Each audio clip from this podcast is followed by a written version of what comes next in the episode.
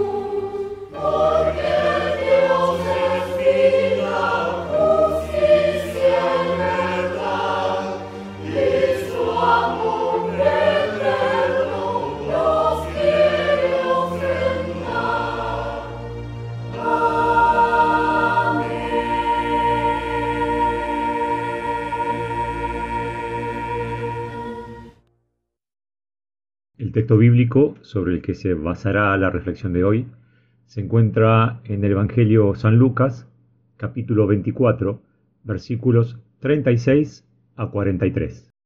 Todavía estaban ellos hablando de esas cosas cuando Jesús se puso en medio de ellos y les dijo, La paz sea con ustedes. Ellos se espantaron y se atemorizaron, pues creían estar viendo un espíritu. Pero Jesús le dijo, ¿Por qué se asustan?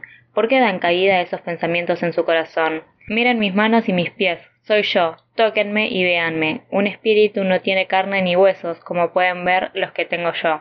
Y al decir esto, les mostró las manos y los pies.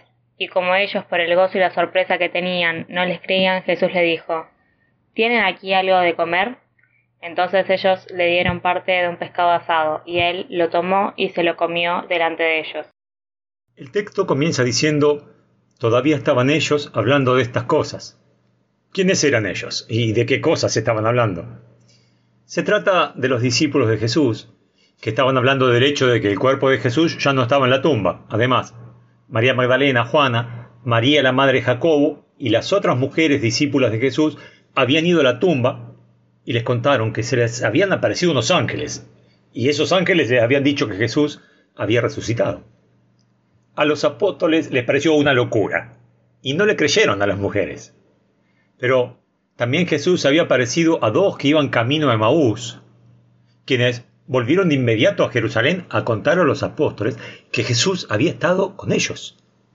De todo esto estaban hablando, sin saber qué pensar, cuando Jesús se puso en medio de ellos y los saludó. La paz sea con ustedes. Este era el típico saludo entre los hebreos de la época. Ellos se espantaron y se atemorizaron. No es para menos. Imagínate que alguien muy querido para vos muere y tres días después se te aparece y te dice, hola, ¿todo bien? Tu primera reacción no sería de susto. Los discípulos pensaron que estaban viendo un espíritu, un fantasma. Jesús les había hablado muchas veces sobre que tenía que morir y también que iba a resucitar el tercer día. A mí me parece que no lo tomaron en serio a Jesús cuando les enseñaba esto. Por eso, cada uno tuvo las reacciones que tuvo ante la muerte de Jesús. Tampoco se lo tomaron en serio a Jesús cuando les anunció que iba a resucitar. Por eso, ante las señales de la resurrección, como la tumba vacía, los ángeles anunciando la resurrección abiertamente a las mujeres, Jesús resucitado caminando y charlando con los discípulos que iban a Maús, ante todas esas señales, los discípulos aún no creían. Ahora Jesús hace presente en medio de ellos y en vez de celebrar, de alegrarse, se asustan. Como no habían tomado en serio a Jesús respecto a que iba a resucitar, eso que estaban viendo con sus propios ojos ahora no podía ser Jesús. Tenía que ser un espíritu. Y de allí su espanto. Jesús se da cuenta del espanto que sentían y les dice, ¿por qué se asustan? ¿Por qué dan cabida a sus pensamientos en su corazón?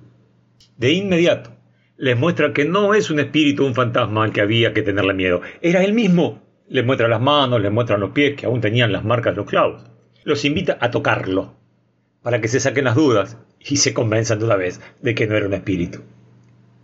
Lo que sienten los discípulos empieza a cambiar. Ahora ya no tienen espanto. Se sienten sorprendidos y con gozo. Pero todavía no creían.